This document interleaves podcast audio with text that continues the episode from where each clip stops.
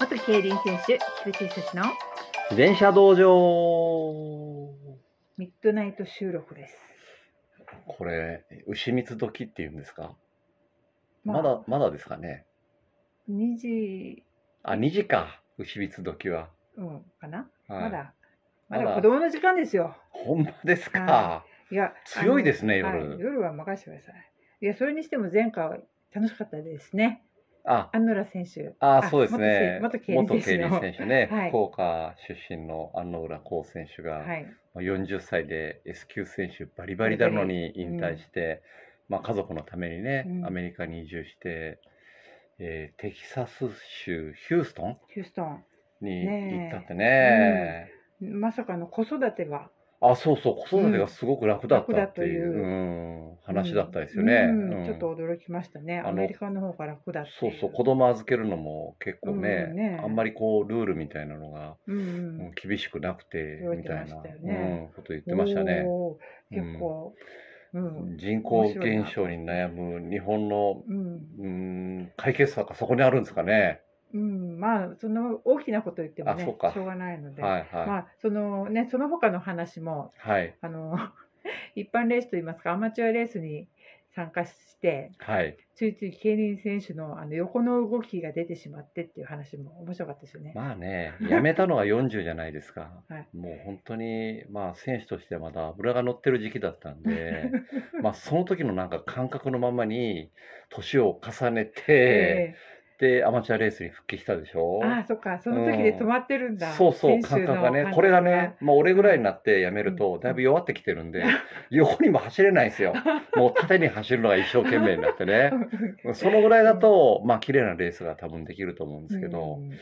まあ、あの浦君はね、若いままでいたんじゃないですかな。るほど、 うんあ、の安全運転って言ってましたかね安全運転のまま全米チャンピオンっていうのもすご安いですね全運転のまま先行逃げ切れ全米チャ ンピオンっチャンピオて、最初からやれやって思うんですけどね。いやいやいやいや、安全運転で全米、全米チャンピオンですよ。まあ、日本とちちょゃっと違う、その違いまねすよね安全運転で先行するって一番先行って力がいるんですよ。うん。それで先行して全米チャンピオンになるなら、横の最初から先行すりゃええじゃんっていう。横の動きいらんやないかってい。そうそうそうう、それが言いたかったのあ。、でもやっぱりうん競輪選手としては、はいあの、おりゃーってやりたい。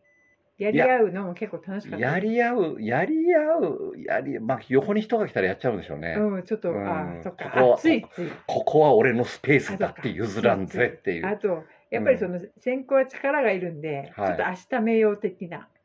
まだそこまでね、あの10年やめてたからうん、力もついてなかったんかもあ、そっか、ねそ。れもあって。うんで、ついつい横に来ると、おりゃそうー。そうそう、おりゃーって言って、で、怒られてお、りゃー SNS で叩かれて、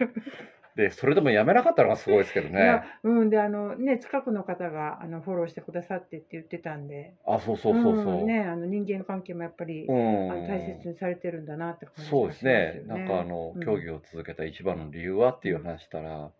まあ仲間が仲間作りって言いましたよね。うんあれ大事で結すよ構ね衝撃的でね。ううんんでじゃあ日本で競技やってたかってやってないって言っうてんやっぱりこう言葉が通じない国で、まあ、いろんな人種がこういるね、まあうん、テキサス・ヒューストンでっていうところで、まあ、自分たちがこう普段からこう仲良くできる仲間を自転車で作っていきたかったっていうことなんでしょうけどうんね。うんううんんねいろんなお話が聞けてあとあの競輪選手用語なんですかね夜の食堂っていう話もあり出まてした、ありたまじゃしないた。ですかちょっとパッと聞くとはい。分かりにくいんですけど、はいね、夜の食堂っていうとレース後の宿舎の選手宿舎の食堂もうこれがね、ってことなんもですよう、ね新人の頃めんどくさかったんですよ。 先輩もがうそう、まだお酒も飲めたし ね。あ、せあ、選手の食者の食堂。あ食堂でお酒も飲るんめるんですよ。ですか。飲める。るでしょう、んうん。で、めんどくさい先輩い るでしょぐでぐで言われるでしょ新人でしょずっと話聞くでしょで、食事時間長くなるでしょ早く上上がりって休みたいのに。で、先輩がこうね、飲んでご飯食べるまで待たないといけなかったんですけど、うんうんまあ、修行っすね、ある意味 ね。それは。それも含めて選手生活みたいな。あ、そうそうそうそうそうそうそうそう。で、それがうん、あの中みたいに年齢重ねて40ぐらいになると、ええトップに君臨しだすんですよ、夜の食堂 で。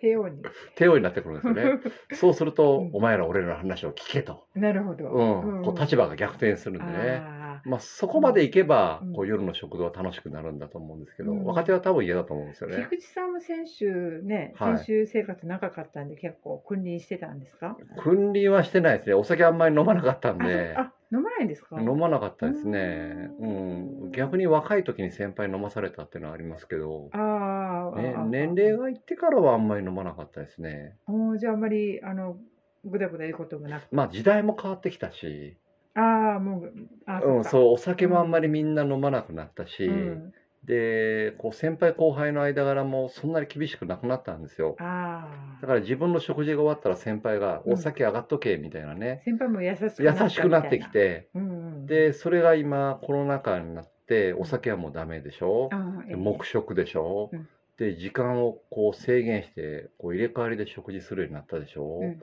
夜の食堂はもうなくなりましたねもう死後死後そう過去過去の遺物ないんだないですああそっかでもちょっとこういった、ね選手じゃないとわからないはい言葉も出てきてはちょっいと楽しかったです。そうですよ、うんもうレース入ったらね24時間一緒でし ょいろんな人たちとライバルたちとでその間こう、ええ外と隔絶されるんですよ携帯も全部預けるあしそうですよね。はいうんうんでやってましたねうんその中での狭い宿舎の中での生活が続くわけなんで、うん、まあ心は鍛えられますよね。ああメンタルが結構、はい、メンタル弱かったらできないですね。ダメですね。はいあーもう負けとも負けてないって言っ てね、意地張るぐらいのこう強さがいりますよね。あうあ ん負けてない。負けてないって。うん落うん車したから、たまたまや、それ負けたたまたまわやっってて、次は大丈夫っていう。うん。でもだいぶ雰囲気も変わってきて、そうですね。意外と仲良く、今仲良くやってますね。うんうんうんうんうん感じでうすかね、ん。はい。どのスポーツもそうやって言いますよね。昔は口も聞かなかったって言って、ああ、そうう。ん、あのライバル選手と。でそもう最ね近はみんなうん仲良く話してそるうそう、あの、の競技の時はね、うん真剣勝負なんですけど、う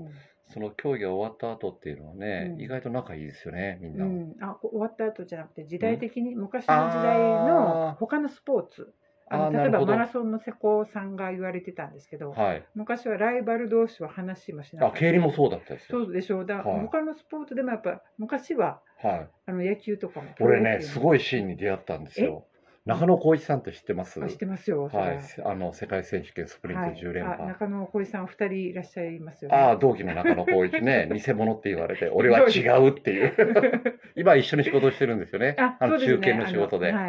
はい、うい。んで、であの、まあ、本物、本 物本物 本物の中野浩一さ ええんと一緒に走ってたうんうん時期があっはいて、まあ、中野浩一さんの力が抜けてってたんではい、まあ、それに対抗する、まあ、こうなんだろうグループで対抗しないといけないっていうんで、フラワーラインっていうのができてたんですよ。フラワーラインはい、東京と千葉のの選手手たちの集まりなんですけど、その千葉のフラワーラインっていうところで一緒に練習して、こう一緒にこう脚力を磨いた選手たちが、千葉のフラワーラインですよね、はいはい私走ったことあるあんで本あ当れですか千葉にあったよなとそ思っうそてうそうそうあそこで一緒に習練習した人たちが、はいはい。あこう1対1で中野さんに負けるからええ、え LINE 組んで、うんまあ、対中野で勝負してた時期があったんえですけあど、フラワーラインが懐かしい。はいそうそう、そのフラワーラインの人たちが、うん、あのそのお風呂場にいた時に自分もいたんですよ、うん中野さんピュッと入ってきたんですね、い風呂場に。お中野来たから出るぞって出てったんですよ。おいええフラワみーんライなン出がる出るぞって言って、うわ、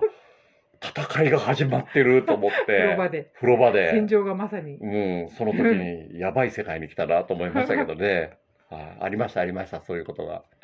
ええふああそっか千葉のフラワーラインの方あたりは、そうそ競う輪そう選手もそう、そうそう、よく練習してたらしくて、あで、中野さん対フあラワーラインフラのワーライン対タイ対フラワータライイン。ええけど中野さん、そのね、こう、何人かいるそのフラワーラインに対して一人でえー戦ってやっつけましたからね。すごいすごいですよ花がね。散ったわけですね。そうですねう。んそうそうそうそう、そういう時代もありましたね。うんう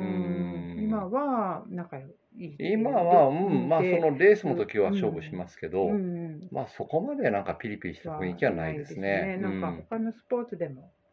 く聞きます。そう自分が辞めた10年前って、うんその競輪場、まあ、取材入るでしょう、うん辞めてで取材入った時もグレードがこう上がるレースってこうなんでしょうインタビューするのがね難しかったんですよ最初の声がけってどうしたらいいかなとかなんかそのぐらいピリピリ感があったんですよねああ、ね。そうそう、ええあったんですけど、うん最近みんなフレンドリーですからね あどう最近なんて言ったら「いやこれはもうねダメっすよ」とかねそんな感じで話してくれるんうん話しで、てくれるうんうん。すごい時代が変わったなと思いました。うね。ん、うん。ちょっとこう競輪の話続いてもあと2分なんですが、ええええあの自転車はのちょっと盛り込もうとしていた話なんですけど、 はい。なんだったさっいけさい最後におまけ的になってしまいましたなながん、だなんであのしたか体の左右差はいがあるときにはポいジションを、はい。あのよくねうん。あの靴にシューズにシム入れたりとかああありますね。ううんんうんうん。してバランス取るというのもあるんですけど、はいはい。菊池さんはそれしないんですよね。できるだけしないですうんね。、そこを簡単にお話しうんしていただい。て、うんそうですはねい。あのシューズの中でうん足がもう決まった位置に固定されるってほぼないんですよね。絶対動いてるんですよ。ああええええでまあ例えば左右クリと均等に合わせても、うん絶対自分が踏みやすいところに足がずれてるんですよね。ああ、うん、でうんそのずれた位置にんか最初からクリーター合わすと、うんさらにずれるんですよ。これが不思議と。ああはい。なので、うんうんまずはこうセンターで出して、うんそのシューズの中で足が動くことで自分の踏みやすい位置を、まあ、自動調整してるんで体うが、んうんうんまあ、その自動調整しながら左右差を整えていくっていうのを待つようにしてますね。あうあんずれたまま固定しちゃうと、はい、体がもうずれたままになっちゃうってことそうですね、それがセンターになっちゃうんですよ。ああずれたままがセンターになるっていうことは、うんうん自転車ってバランスを取りながらする競技なのに、うんうんうんうんまあ、本当に右側に少し重心がずれる、左側に重心がずれるってなった時に、とっさの動きで、やっぱこう瞬時な体勢から加速とかできないんですよね。結構成長期のジュニアとか大事ですね。あ、めちゃめちゃ大事。